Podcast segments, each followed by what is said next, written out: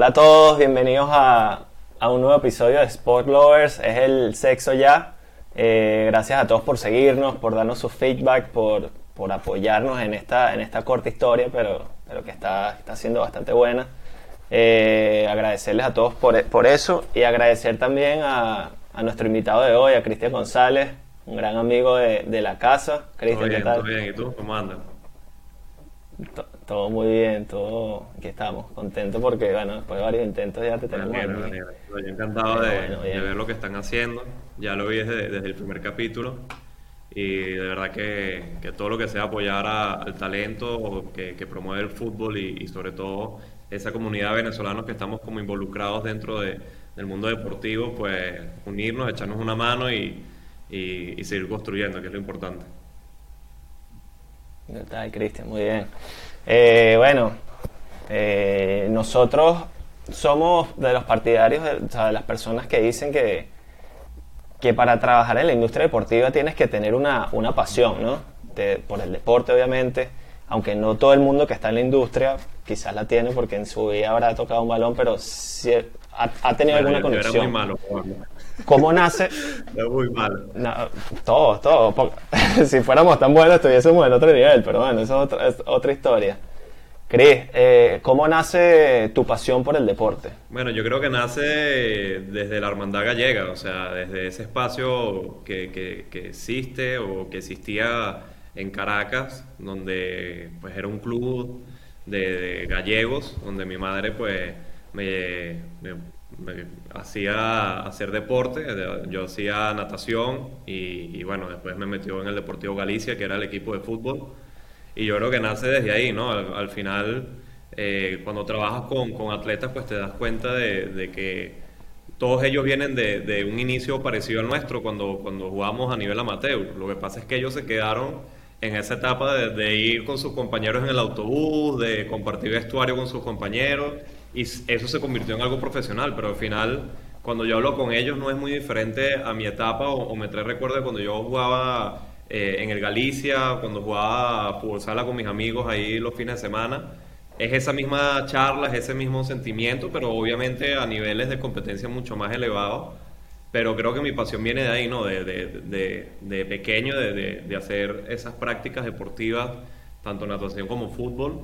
Eh, que me, me dio esa, esa pasión por, por, por involucrarme en, o tener acercamiento con, con todo este mundo del deporte, ¿no? Pero básicamente la respuesta sería que gracias a la hermandad gallega, pues, y a mi madre que me puso en actividades deportivas, eh, me, me, inspiró, ¿no? A, a seguir en, de alguna manera vinculado. Creo, creo puso, puso esa chispa ahí en el, donde, la que siembran en todos los por niños. Eso cuando dicen que hay que promover el deporte en los países y, y, que el, el, deporte es una salida, no, no se dice por, por, porque quede bien o que sea una frase bonita. La verdad es que eh, sí ha pasado en muchísimos casos. O sea, por ejemplo, en el fútbol suramericano pasa muchísimo.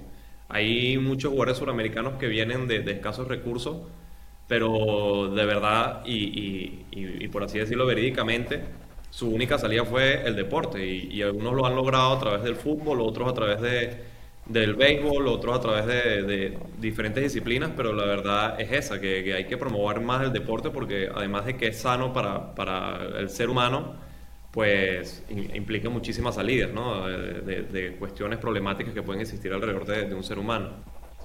la, la sociedad, claro. Pero bueno, pasando un poco por eso, eh, te, estudias, te formas, te gradúas de licenciado en comunicación social en la Universidad, la Universidad de Santa María y das tus primeros pasos como community manager, eh, gestionas contenidos, haces, llegas a ser director de contenidos de, creativos de una de las agencias más relevantes de, Caracas, trabajaste con empresas de telecomunicaciones, eh, de la, de industria financiera, cerveceras también. Eh, luego de eso, das un salto a la industria deportiva, a una agencia de representación de, futbolistas como lo es GoPro Sports. ¿Cómo, ¿Cómo fue ese proceso de transición? O sea, ¿cómo te benefició haber trabajado en una industria de, como así decirlo, de productos convencionales, quizás, trabajando el marketing o los contenidos de una empresa de, una, una, marca de cerveza al deporte, a gestionar todo lo que conlleva la imagen de, una marca, de un deportista. O sea, ¿Cómo fue ese pues, proceso? yo creo que el, éxito, o sea, llamo éxito porque creo que, en alguna medida, pues creo que, mi carrera dentro de la comunicación social, eh, pues ha, tenido ciertos niveles de éxito en diferentes momentos. Y yo creo que el éxito, pues, o lo diferente que ha sido mi trabajo dentro de la industria deportiva o de haber hecho ese, ese salto fue precisamente haber pasado primero por todo ese proceso de entender de verdad a nivel digital eh, qué quiere un consumidor. Esa, esa, fue como la clave de, todo, ¿no? O sea, entonces, eh, aunque yo manejara marcas, porque como tú dices, yo empecé como pasante en Farmatodo, mis, primeros trabajos a nivel digital, pues fue como pasante en Farmatodo. Entonces en Farmatodo lo que me hacían era eh, trabajar en las oficinas y, y clasificar todos los tweets que hablaran sobre Farmatodo, que tuvieran la palabra Farmatodo. Entonces, claro, todo eso lo hacían para ellos tener un control completo de qué se está diciendo sobre la marca y si la marca pues estaba fallando en algunos puntos a nivel nacional, etcétera. Entonces yo ahí me empecé a o empecé a descubrir el poder de verdad que podía sacar, sobre todo la data que podría sacar de, de, internet. Y bueno, justamente me tocó que, que, me acuerdo aquellos días me enfermé y todo, tuve una, una fiebre terrible porque fue cuando eh, cerraron Farmatodo, que pues el gobierno había como que cerrado Farmatodo por 72 horas, algo así, y eso fue pues una oleada en, en, Twitter que fue una locura, entonces yo llego para clasificar los tweets de la palabra Farmatodo y habían 5 mil y pico de tweets. yo cuando vi esto me, me, me puse muy mal, me y de ese, entonces Twitter no era todavía lo que es hoy. pues, y, además que la gente se pues. desahogaba por ahí. Todo lo que tú querías decir lo decías por ahí. Instagram era nada más eh, eh, fotos muy básicas y tal. Y empiezo a ver cinco mil y pico de, tweets que me salían en el sistema de clasificar. Y obviamente colapsé ahí, no sé si me dio un ataque de ansiedad, no sé qué fue que me dio, pero colapsé en la oficina terriblemente yo como pasante. Porque claro, como pasante tienes como otra responsabilidad, ¿no? Tienes, tienes como ganas de de demostrar y tienes ganas de, de, demostrar tu valía, pues a mí me salió todo lo contrario. O sea, ya tenía dos meses trabajando ahí, pero yo ahí me, me vine abajo y bueno, al final trabajé, trabajé, trabajé. O sea, al día siguiente pues regresé y, habían como seis mil, pero yo clasifiqué como mil y pico porque fue lo que llegué un día, ¿no? Y eso es esa experiencia de, saber qué hacían con la data, cómo la utilizaban. Eh, ellos podían determinar eh, el departamento digital podían determinar eh, si en una tienda, no sé, en, en Acarigua le estaban faltando, no sé, los cocosetes. Entonces ellos, a, todo ese tema de lo que se expresaba la gente en digital, pues yo empecé a tener mis primeros contactos ahí. Luego ya trabajé en una consultoría que fue referenciado por Formatodo y luego de Formatodo, de Formatodo me eh, entré a esta consultoría que duré muy poco, duré cinco meses nada más y entré como community manager a, la web. Entonces, la web Mercado Interactivo pues, es una agencia de, publicidad que se, dedica, que se dedica o se dedicaba eh, exclusivamente a manejar eh, las redes sociales de, de, las grandes marcas, ¿no? Y ahí fue donde de verdad, pues fue como mi escuela, ¿no? Ahí de, tan, de tanto contenido. Yo llevaba Polar Lights, que yo me acuerdo, no sé si, si tú te viste beneficiado alguna vez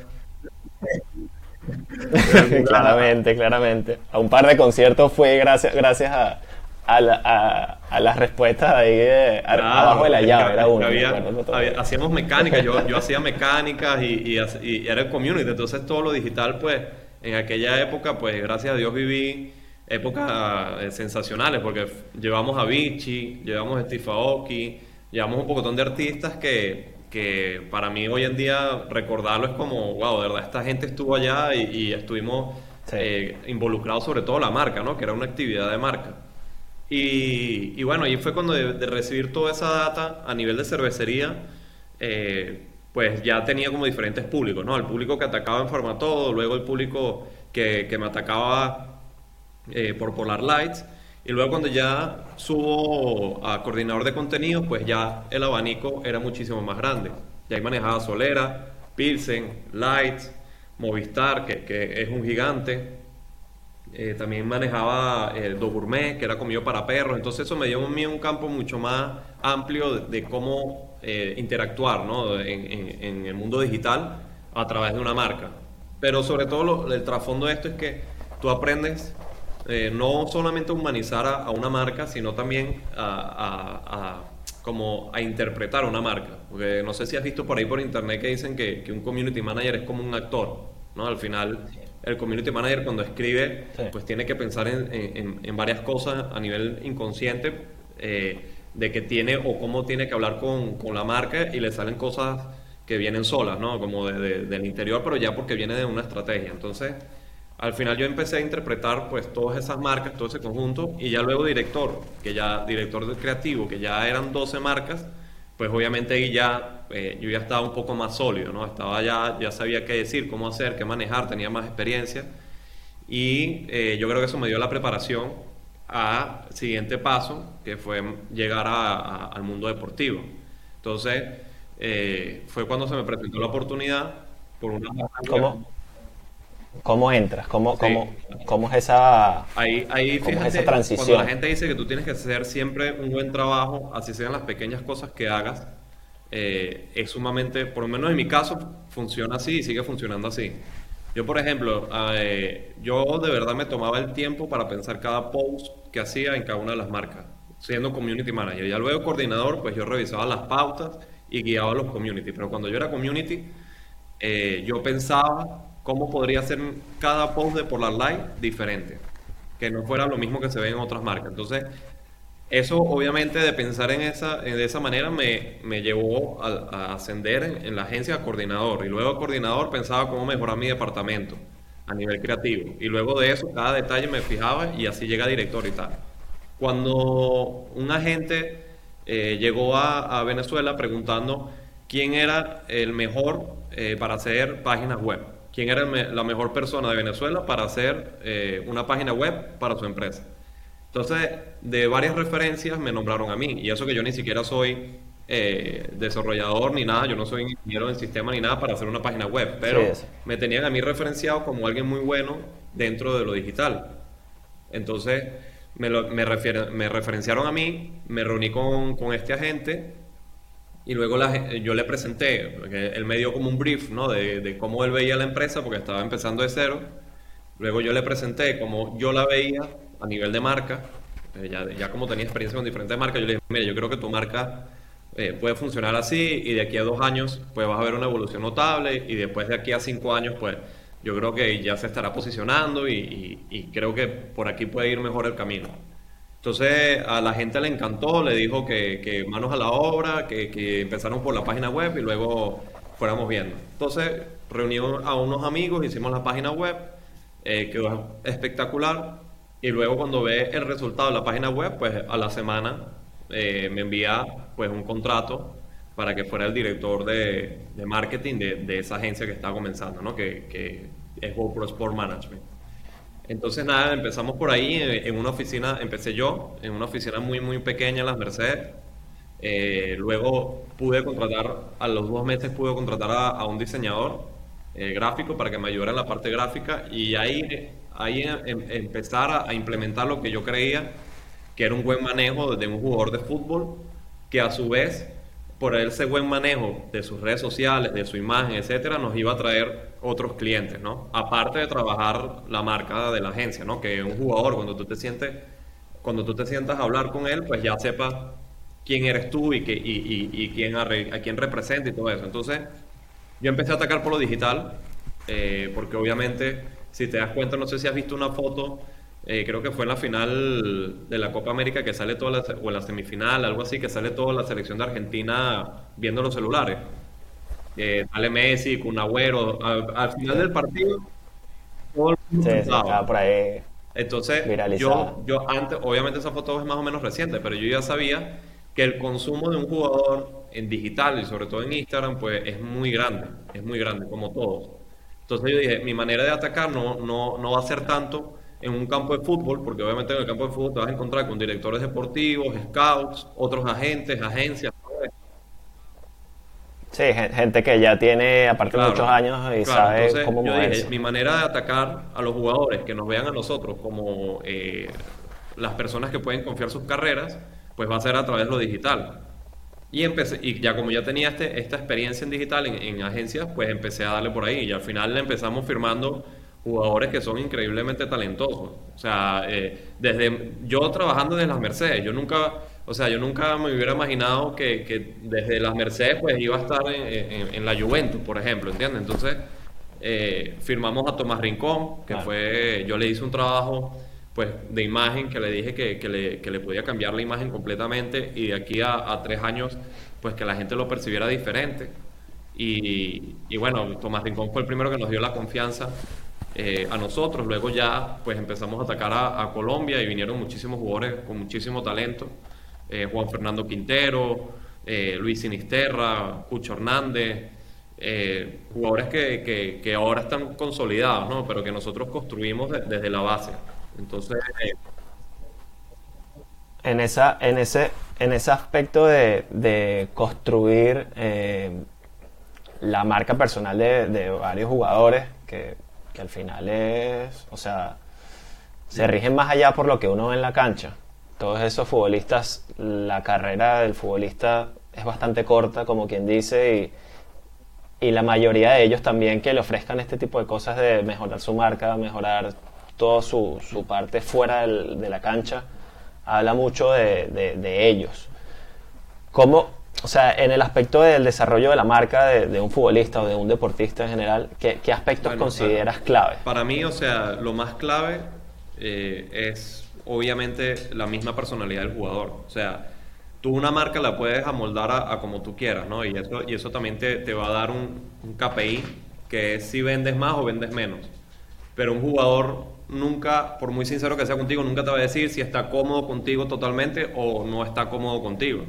Y eso puede, pues, pues ahí es mucho tema de psicología y mucho, y mucho tema de tacto, de saber y, y saber leer a las personas y saber qué decir y qué no decir, en qué momento y todo esto. Entonces, primero tienes que conocer al jugador, tienes que saber eh, por dónde puedes hablarle, cómo puedes hablarle, y luego de ahí ya puedes hacer un plan. Yo, por ejemplo, eh, yo tengo algo muy, yo soy muy estructurado y muy organizado y, tengo... Eh, estructura como para decir un jugador, mira, este es tu posicionamiento de marca a partir de ahora. Y entonces yo hago un estudio antes, hago un estudio de todo lo que ha publicado, de todo lo que ha salido públicamente de él, dónde, dónde está careciendo de algo, dónde, dónde está sobrando de algo, y yo le doy como la guía, ¿no? Le doy como la brújula. Y luego ahí, con el trabajo día a día, pues vamos trabajando. Pero, a ver, eh, una diferencia que te puedo poner fácil, o sea, al final todo el tema, todas las personas que trabajan en marketing y todas las personas que trabajan en mercadeo deportivo y todas las personas que, que, que trabajan pues en tema de publicidad, todo el mundo busca el top of mind. O sea, de, que tu jugador, en este caso que, que, representamos jugadores, pues cuando digas un equipo, pues que el primero que se venga a la cabeza pues sea tu jugador. Lo mismo pasa con las marcas. Si yo, por ejemplo, estoy hablando contigo y te digo azul, pues tu, tu cabeza dice, o sea, se le pone como el color azul. ¿Por qué? Porque ya es un color que está posicionado, lo llevas, lo llevas viendo desde que eres pequeño, etcétera. Si igual yo te digo eh, pasta de dientes, seguramente se te vino colgate a la cabeza. Eh, son cosas que hace el inconsciente que es como un clic eh, que sirve para tú posicionar las marcas, etcétera, jugadores. Para llegar a este, a este nivel de, como así decirlo, de manejo de la comunicación, que yo te diga pasta de dientes y tú piensas en colgate azul y tú veas el color azul en tu cabeza. Si yo te digo, por ejemplo, la canción esta de, de, la famosa de, Venezuela de Mistolín, creo que se llama, la, Soy yo, no sé qué, el... Exacto, si yo, te, si yo, si yo trancara antes de decir la marca, porque al final la marca se llama Más, creo que se llama la marca Más, si yo te digo el limpiador de poseta, seguramente tu inconsciente va a terminar la frase. Entonces, eso es porque ya está en el top of mind. Entonces, ¿cómo llegas a eso? Pues al final tienes que hacer una inversión muy grande de publicidad, un, esfuerzo enorme de que las, las, personas vean tu producto por todos lados para que se le vaya quedando en el inconsciente. Con los jugadores pasa lo mismo. Yo, por ejemplo, yo veo, yo veo el fútbol como entretenimiento. O sea, porque trabajo en esa parte de la, de, de, de la imagen de los jugadores. Entonces, como todo entretenimiento, pues hace falta un personaje. O sea, tú, tú no vas a, Walt Disney y, Walt Disney no tiene personajes. Obviamente tiene personajes de todas las gamas. O sea, tiene a Goofy, tiene a Mickey, tiene esos personajes y cada personaje pues tiene una personalidad, eh, tiene unas características, tiene colores que los distinguen. Entonces todo eso está creado precisamente para que la gente se sienta identificada, ¿no? Y, que, y que cada persona diferente pues se sienta más identificado con un personaje con otro. Lo mismo pasa en el fútbol. Tú cuando vas a un estadio, tú no vas a ver, ah, voy a ver el Barcelona. En realidad no vas a ver el Barcelona, en realidad vas a ver, sí vas a ver el Barcelona, pero en realidad vas a ver, como era antes, vas a ver a Messi, vas a ver a Suárez, vas a ver a Neymar.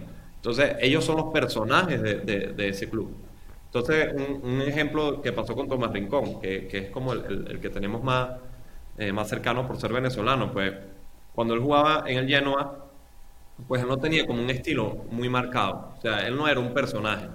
Entonces, ¿qué fue lo que yo le fui planteando a él? Pues al final, eh, por su forma de juego, que va, su forma de juego va adaptado a su personalidad, pues yo le dije, mira, tú eres un jugador robusto, tú eres un jugador eh, que va al choque, tú eres eh, estilo pitbull, pues entonces tú lo que tienes que hacer es, por ejemplo, mostrarte más agresivo, dejarte la barba más grande, porque él la tenía pues recortadita, déjatela un poco más grande, y bueno, eh, dejarla un poco más grande, más, más, larga, que obviamente eso viene de, bueno, si, se la deja un poco más larga, pues se va a ver un poco más agresivo, etcétera. Entonces, la gente lo empezó a ver más como eh, Leonidas, el de 300. Entonces, ¿qué pasa? Yo sé que Leonidas, el de 300, porque fue una película exitosa, taquillera y todo este tema, pues está en el top of mind de la gente. Entonces, cuando vean algo similar, pues me lo van a, relacionar. Pero ya por lo menos sé que cuando él tenga tiempo en pantalla, pues ya la gente va a saber que es Tomás Rincón, cosa que no pasaba antes. ¿Por qué? Porque ¿cuántos jugadores ves tú en un partido de fútbol y cuántos jugadores eh, le hacen un ponche a la cámara, por ejemplo? Hay jugadores que pueden jugar 90 minutos y, nunca salieron en cámara, o sea, saldrían muy pocas veces en, el piso y tal. ¿Por qué? Porque al final la televisión muestra a las estrellas. ¿Cuántas? Messi tiene unas cámaras destinadas solamente para él en todos los partidos. Entonces, es porque sabe que eso vende más la televisión. Entonces, todo como una cadena. Entonces, yo para identificar la característica del jugador, de Tomás Rincón, pues hubo que manejar un poco eh, ese tema de imagen, ¿no? ¿Para qué? Para que fuera únicamente más reconocido. ¿Por qué? Porque si tú estás buscando un jugador, estás buscando un medio, un, medio defensivo, pues tú vas a decir, ay, pero es que hay tanto. Entonces, si, tú, si yo veía la competencia, yo pensando como director deportivo, si yo veía la competencia, todos, todos los mediocentros defensivos de Italia eran personajes. Por ejemplo, Naigolán. Naigolán es un tipo todo tatuado, eh, con el pelo loco. Vidal, lo mismo. Sí, todos esos estilos tipo Gatuso, que ya eran una personalidad bastante marcada y, y eh, asociaba a la gente en Italia. Ahí en esa posición. Entonces, si, si, yo te digo a ti, medio centro defensivo italiano, pues tú vas a pensar en Gattuso. ¿Pero por qué? Porque Gattuso tenía una personalidad, tenía un personaje. Eh, y ojo, esto yo no estoy diciendo que, que, que ellos sean un personaje o que se crean ese personaje. Al final viene de su personalidad. No, no, es la, es la personalidad de ellos. Claro, al final todos son, o sea, son personas también. La gente acostumbra quizás a verlos en una pantalla y pensará, no, pero esa persona sea, fuera del campo tiene sentimientos, pues, por más que sea, o es, un humano, ¿sabes? Que es de carne y hueso. Que mucha gente los ve como superhéroes, pero tienen su vida, tienen su, su, forma de ser, su personalidad. Y, eso por eso te digo, a veces ayudar en el tema de imagen, que tengas una persona que te ayude en ese tema de imagen, te ayuda también en tu, en tu, en tu carrera, porque al final ellos eran un personaje muy, muy grandes y muy mediáticos. O sea, eh, que por ejemplo tengas tatuado hasta el cuello pues cada vez que salga una foto tuya, cada vez que lo veas en la, en la televisión, pues es diferente. Entonces ya eso también pasa porque los directores deportivos, los scouts, por mucho que tengan notas, pues también pasa en los seres humanos. Tal vez si, si no llamas la atención nunca o no, te, o no te identifican o no te reconocen, pues puedes pasar desapercibido para un equipo. Entonces... Y tú por lo menos eh, intentas, cuando estás en este proceso de, creación de, la marca personal del futbolista en este caso, ¿hacia dónde lo, intentas enfocar? O sea, en, aspecto, un jugador que juega en Italia, por ejemplo, y es de Venezuela, en este caso Tomás, por, eh, Tomás en Venezuela es, un líder porque es el capitán de la selección nacional. En Italia, por más que sea no, no es la figura mayor de, la liga, pero ¿hacia dónde apuntas? Porque en Venezuela tienes que apuntarlo a una dirección como líder de la selección nacional y un referente para el país, y en Italia quizás mm, es uno, es uno más de un equipo de la liga, por así decirlo. Sí, al, final ¿Qué, foco, qué foco buscas darle ahí? Eh, se transforman. O sea, ahí, ahí yo, por ejemplo, hay una línea de comunicación y Tomás también, igual que otros jugadores como el Pucho, Sinisterra, todos los, que he manejado, eh, hay un jugador para club y hay otro jugador para internacional, a nivel comunicacional. A que, aunque la gente lo vea igual, pero sí hay unos manejos diferentes.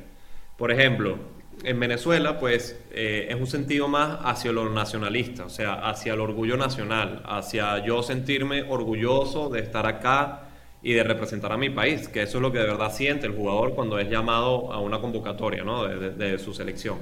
cambio con el club es más un nivel eh, del día a día porque es su trabajo al final, o sea, al final es, es como si el club fuera su oficina, él va todos los días allá, va a entrenar eh, y tiene diferentes competencias, o sea, puedes jugar copa, puedes jugar liga, etcétera. Entonces, ya es un tema más, ahí se maneja no un tema tanto de qué orgullo estar acá y representar a mi club, sino eh, quiero ganar con mi club. Entonces, ahí ya eh, cambia todo el tema comunicacional porque mi línea comunicacional es diferente. También los aficionados que tengo del club no son los mismos que tengo con la Vino Tinto, por ejemplo. Entonces, de, se transforma. Es decir, yo cuando estoy enfocado, como ellos mismos, cuando ellos están enfocados en fecha FIFA, pues únicamente piensan en, fecha FIFA, en selección. Cuando están enfocados en club, pues únicamente piensan en la competencia del club. Entonces sería eso, que, se transforma. O sea, ahí, ahí ya cuando estás en el día a día con ellos, pues ya tú sabes cómo manejar esos dos públicos.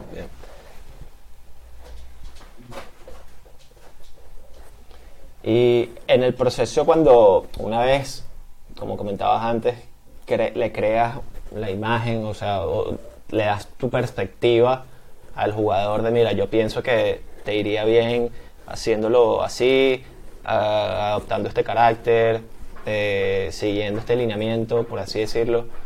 ¿Cómo, o sea, qué impresiones te has llevado por parte de los, de los, de los jugadores cuando le presentas todas estas propuestas que bueno, muchos o sea muchos la han recibido ahorita ahorita que estoy eh, en Wasserman pues que he tenido como más contacto con jugadores europeos en temas de españoles y, de, otras nacionalidades más allá de los colombianos y, venezolanos pues lo, han recibido de una manera eh, muy positiva, porque al final yo me baso en, datos, por así decirlo, como muy científicos, ¿no? O sea, yo no es que yo me pongo a crear ahí como creativo y, te digo cuatro cosas. No, yo me baso en estadística, me baso en, publicaciones que, tú, que el, mismo jugador ha hecho y se lo muestro bajo estadística un porcentaje sobre cómo puede ser tu porcentaje a nivel de imagen y que hay que mejorar y que no, y dónde está fallando y dónde no.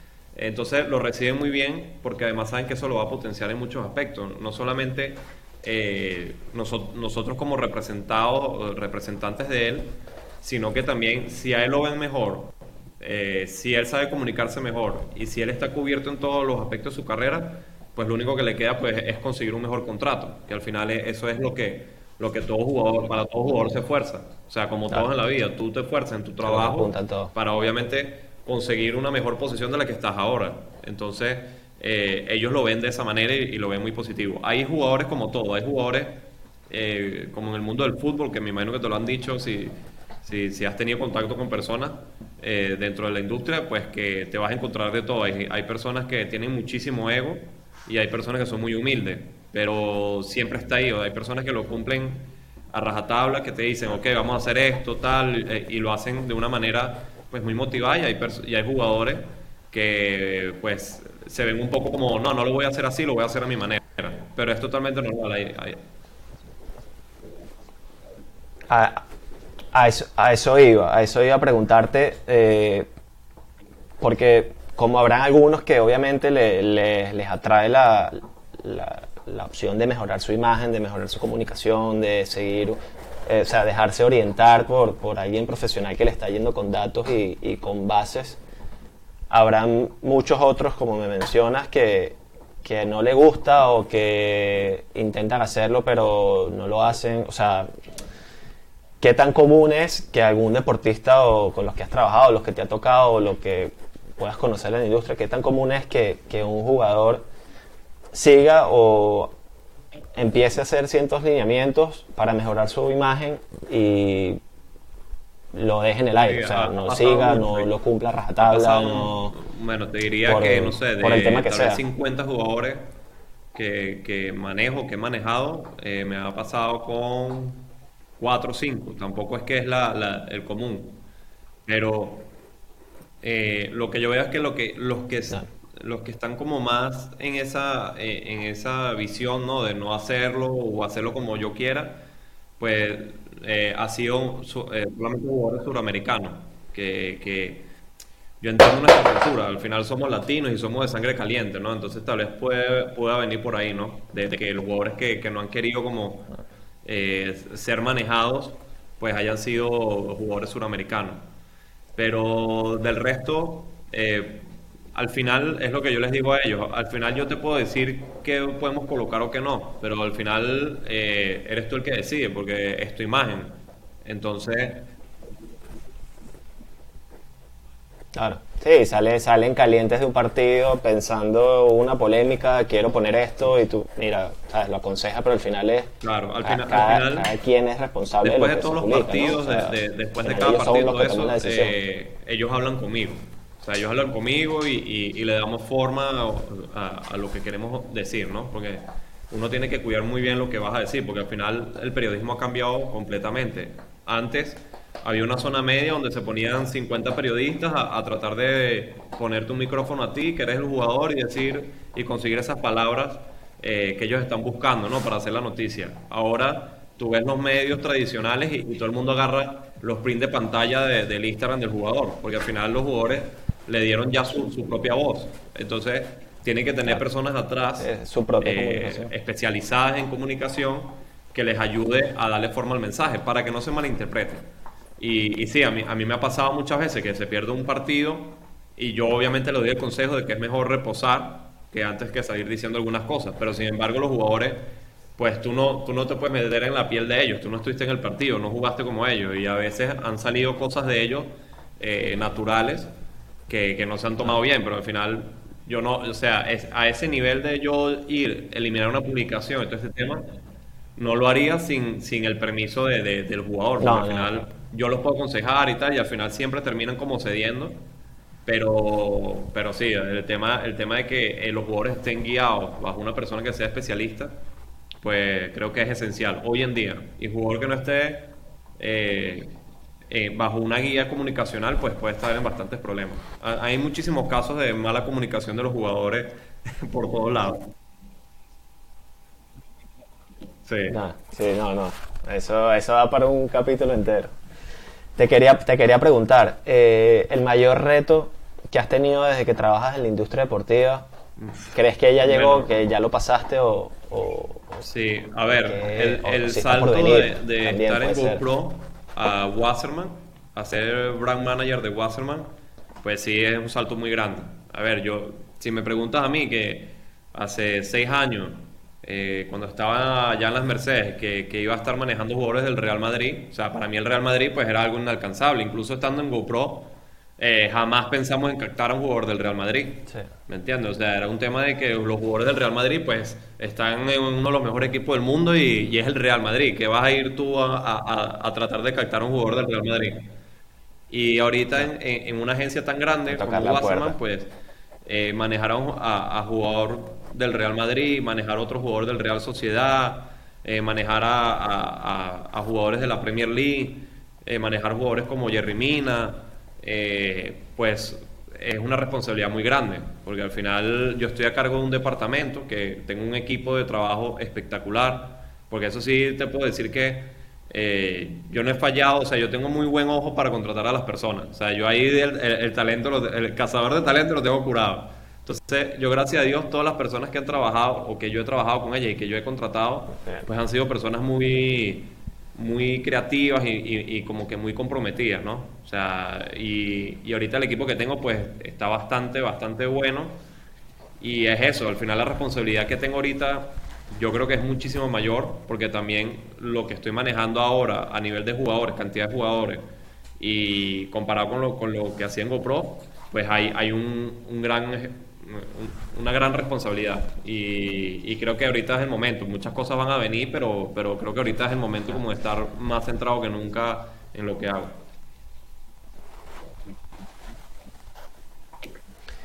Y a eso iba, de comentabas de, de tu equipo, que es una parte importante. Y si tuvieras hoy en día que formar un equipo nuevo, caso hipotético, y tuvieras que contratar a tres personas, eh,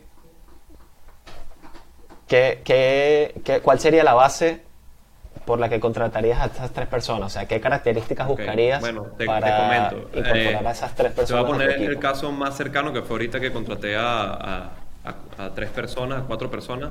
Contraté ahorita para, para mi departamento que, que, abrieron nuevo en Wasserman, ¿no? Eh, llegaron muchísimos currículos, o sea, muchísimos. Eh, había gente con máster en, en, Inglaterra, había gente con máster en Estados Unidos, eh, habían ingenieros que querían convertirse en, tema de, de mercadeo deportivo. Y todo eso es válido, no estoy diciendo que los másteres no sean válidos, pero todo eso es muy válido. Pero para mí, como, como director de un departamento, yo creo que eh, la primera entrevista con la persona, así sea videollamada, porque fue, fue el recurso que yo tenía, en la primera entrevista, yo que sé leer bien a las personas, ya tú notas eh, sobre todo las ganas o la pasión que tiene esa persona dentro de él, ¿no? ¿Por qué? Porque eh, eso se ve. Cuando una persona tiene hambre de comerse el mundo, eh, traspasa cualquier barrera, así sea la digital. Entonces, yo, por ejemplo, soy muy bueno percibiendo eso. O sea, yo, yo, yo sé cuando una persona, cuando yo la entrevisto, yo digo, esta persona, aunque no tenga los estudios, eh, de, un máster, porque obviamente todo el mundo es graduado en su eh, especialidad, pero aunque no tenga un estudio superior como un máster, yo sé que esta persona eh, va a rendirme muchísimo más porque va a tener muchísima más hambre que, que, la otra persona que lo que está pendiente es de decirme a qué hora acaba la jornada laboral y si va a haber bonos o si va a haber esto y aquello, ¿no? Que me lo han preguntado en muchas entrevistas al principio, son muy como, ok, ¿y de qué hora qué hora es la hora eh, laboral? ¿Y cuánto tiempo tengo para comer? Entonces, uno tiene que entender que uno, yo por ejemplo soy un privilegiado de trabajar en el mundo del fútbol, o sea, siempre, siempre lo voy a decir y he sido un privilegiado en todos los, los, los trabajos que he tenido, porque así, así lo he querido creer yo, porque al final puede haber un community manager que pueda estar deprimido, ¿sabes? Que pueda estar infeliz con su trabajo, pero al final yo, yo llevaba una marca de Polar, de, por ejemplo, cuando comencé por la Light, era una marca que tomaban en la playa la gente que no tenía dinero para comprarse una Pilsen. Y, y así fue la marca que me dieron a mí. Y yo dije, es, que esta, esta marca es brutal, porque hablar no, no, no de, de, que, ah, no, no puedo comprarme una Pilsen, me tomo una Light. No, esta marca hay que verla de, de, otra manera. Y eso era lo que yo contagiaba a digital. Y las personas que, que se unían a, pues, a las cuentas digitales de la marca, pues sentían eso también. Y así pasa con todo. Entonces, creo que la, la, clave está en de verdad demostrar, por ejemplo, si, si, si tú quieres ser contratado por alguien dentro de la industria, de verdad prepararte antes de la entrevista, ver cuál es la, la, la, empresa, qué ha hecho la empresa, luego si puedes ver la oportunidad de saber quién es la persona que te va a entrevistar, conocer a la persona anteriormente para ver qué gustos puedes tener en común, mencionarlo y, y al final es saber, saber venderte porque si, no, si tú vas con, una intención de cuánto voy a ganar y hasta qué hora voy a trabajar, es muy por lo menos en mi caso es muy poco probable que te contraten. Yo contrataría a una persona que me dice, eh, por ejemplo, que yo le pregunto algo sobre la empresa y sabe, si yo le pregunto si, ¿sabes qué jugadores representamos? Y él, él, él me sepa responder. Y, y, además, es lo que te digo, cuando una persona de verdad quiere entrar en el mundo del fútbol, entra. Yo, por ejemplo, contraté un diseñador, 22 años, y el chico hacía artes en su Instagram de fanático, o sea, de, algo amateur, o sea, Adrián Varela juega en el Milan, yo le hago artes a él y, y, ya está, y yo lo...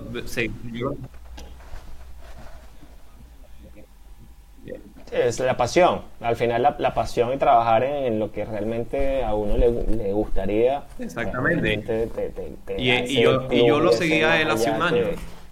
Entonces, yo, yo, ya lo tenía siguiendo desde hace un año. y dije, si este chico deja de diseñar a los cuatro meses, lo dejo de seguir. porque de verdad me gustaban mucho sus diseños, pero yo decía, si este chico deja de diseñar a los cuatro meses, lo dejo de seguir. Y él estuvo un año, pero te, te lo digo, Adri, todos los fines de semana hacía cuatro o cinco artes.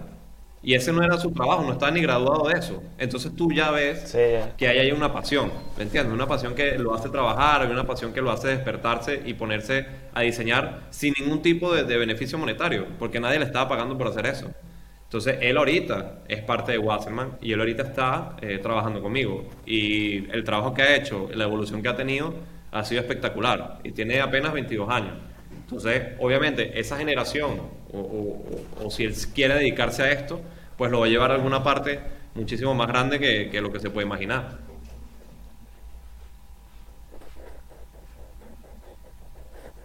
Totalmente, totalmente.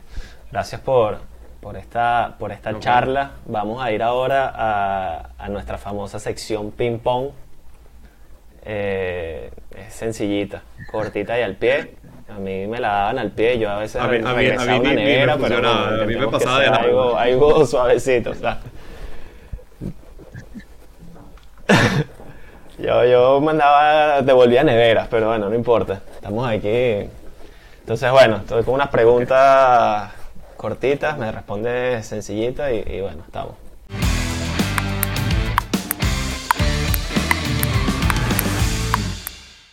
¿Un libro que recomendarías? Eh, es que tengo mucho. Pero en el, en el mercado deportivo, En la vida en general, de tu trabajo, tu vida personal, lo que tú quieras. a ver, es un poco raro bueno estar ligado a- al deporte, pero yo recomendaría un libro que es más o menos viejo, que es El Código Da Vinci. Creo que, que el Código Da Vinci, más allá de que hable sobre la, la religión y todo este tema, creo que te abre un poco el espectro de pensar de que no todo es como te lo pintan, ¿no? Entonces creo que, que el Código Da Vinci sería un buen libro para, para que alguien lo leyera. Perfecto. ¿Qué cuenta de redes sociales piensas que todo el mundo debería seguir? Eh, a ver, a ver, a ver. Eh, Aparte de la tuya, ¿no? no, la mía no, si yo soy más, más inactivo en las redes. Bueno, eh, pero sueltas tus pinceladas. Sí, de vez en cuando Right. sí. Pero, a ver. Eh, pues la del Inter de Milán creo que me parece una cuenta espectacular. O sea, Es creo que hacen un trabajo impecable. Y, y yo que trabajo en, en ese mundo eh, específico del mundo del fútbol, creo que, que todo el mundo que le gusta el fútbol debería de seguir al Inter de Milán y a la Juventus porque hacen un trabajo increíble. La parte, la, de- la del Inter la sigo ya desde hace un tiempo y la parte audiovisual en verdad es increíble. Siempre aquí en Sport Lovers nosotros estamos comentando los videos, todo lo que vamos, alucinante. Yo daría dos cuentas para que haya, para que, para que exista un empate ahí. Eh, Inter de Milán y Juve. Esos, esas dos cuentas son buenísimas. Perfecto.